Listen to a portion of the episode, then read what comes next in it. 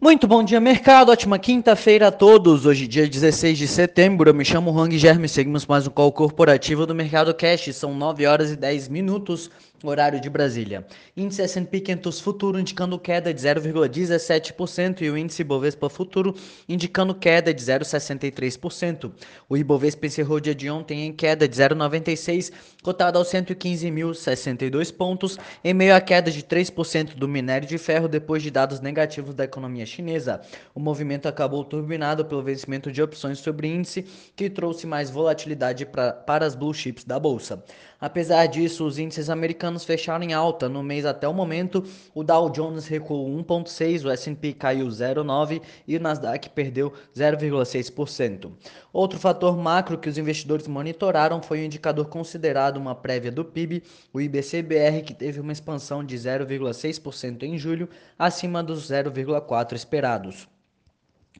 Hoje os mercados mundiais seguem digerindo sinais de desaceleração no ritmo de recuperação global. Nos Estados Unidos, os investidores acompanham novos pedidos de seguro-desemprego, com expectativa de 320 mil pedidos na semana passada. Sai também as vendas no varejo de agosto, com expectativa de queda de 0,8 na comparação mensal. Investidores também antecipam uma sexta-feira emocionante, já que a data será marcada pelo chamado Quadruple Witching é, termo que nos Estados Unidos se refere a um mesmo dia em que ocorre o vencimento de opções de ações de índices futuros de ações, de ações e de single stocks, single stocks futures. Assim, os mercados acionários norte-americanos podem ter um dia de forte volatilidade. Na Europa, o primeiro-ministro britânico realizou alterações em seu gabinete, substituindo ministros mais antigos e instando seu governo a abordar a desigualdade econômica no período pós-pandemia.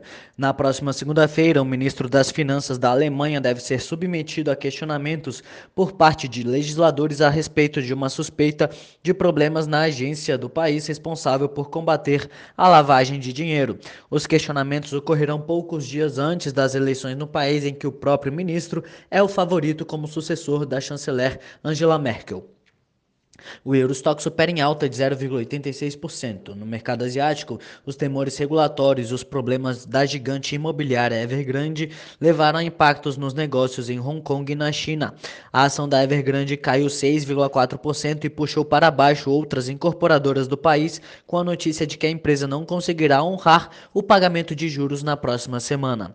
A bolsa de Xangai fechou em queda de 1,3%, Hong Kong em queda de 1,4% e Tóquio fechou em queda de 0,6%.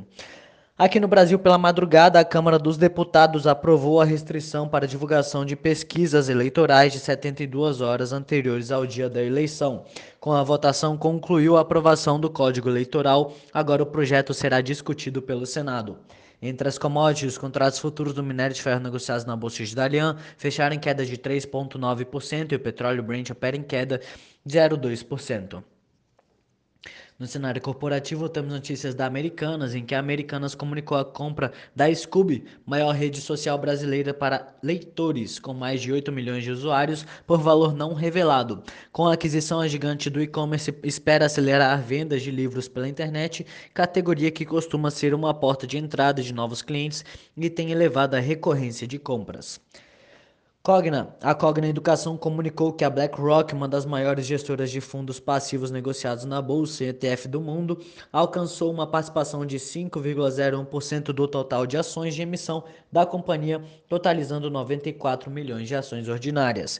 Em adição, a BlackRock informou que detém 21 milhões de instrumentos financeiros derivativos referenciados em ações ordinárias da Cogna, com liquidação financeira representando aproximadamente 1,14% do total de ações ordinárias da companhia.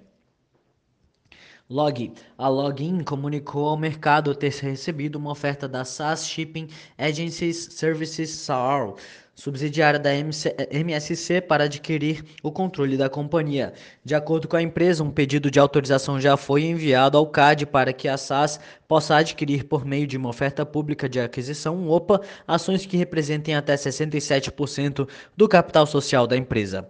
BR Malls, a empresa de shopping centers, afirmou que seu conselho de administração aprovou um programa de recompra de até 42 milhões de ações, o equivalente a 5% de seus papéis em circulação no mercado. Vamos. A Vamos Locação de Caminhões, Máquinas e Equipamentos controlada do Grupo Simpar informou que seu conselho de administração aprovou a realização de oferta restrita de 32,7 milhões de ações, com possibilidade de lote adicional também com 32,7 milhões de ações.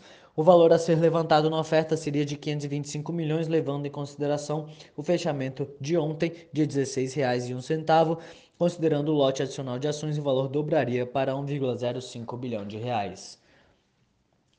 Rumo, a operadora de logística precificou nessa quarta uma captação de 500 milhões de dólares no exterior com bônus de 10 anos atrelados a métricas sustentáveis, publicou o IFR.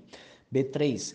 A B3 anunciou em fato relevante na quarta-feira uma revisão na estimativa de alavancagem financeira para o final deste ano, após concluir uma captação de 700 milhões de dólares em bônus. A operadora de infraestrutura de mercado financeiro passou a prever para o final deste ano uma relação dívida bruta EBITDA em 12 meses de duas vezes. Ipera, o grupo farmacêutico anunciou ontem que fechou acordo por meio do qual pagará a Falcon 500 milhões de reais para encerrar um processo de arbitragem envolvendo a venda do negócio de descartáveis em 2017. Em fato relevante, a empresa afirmou que o pagamento não altera as projeções financeiras estabelecidas para o ano de 2021 ou os investimentos previstos. BMG. O Banco BMG anunciou na quarta que concluiu sua primeira emissão de letras financeiras públicas no valor total de 300 milhões de reais. Segundo a instituição, os recursos serão usados para o reforço de caixa para sua estratégia de negócios. Os papéis têm prazo de 24 meses e 10 dias e remuneração de CDI mais 1,8% ao ano. Rapvida e Sul América. A Rapvida e a Sul América informaram novas propostas pelo grupo HB Saúde. No caso da Rapvida, a nova proposta vinculante enviada para a diretora do grupo HB Saúde no dia 15 de setembro deste ano foi de 650 milhões para aquisição de até 100% do grupo e será encaminhada para aprovação em Assembleia de Acionistas a ser realizada no dia 23 de setembro. Já a Sul América apresentou ontem uma proposta vinculante atualizada para aquisição de até 100% do grupo HB Saúde pelo preço base de 563 milhões de reais para a totalidade das ações.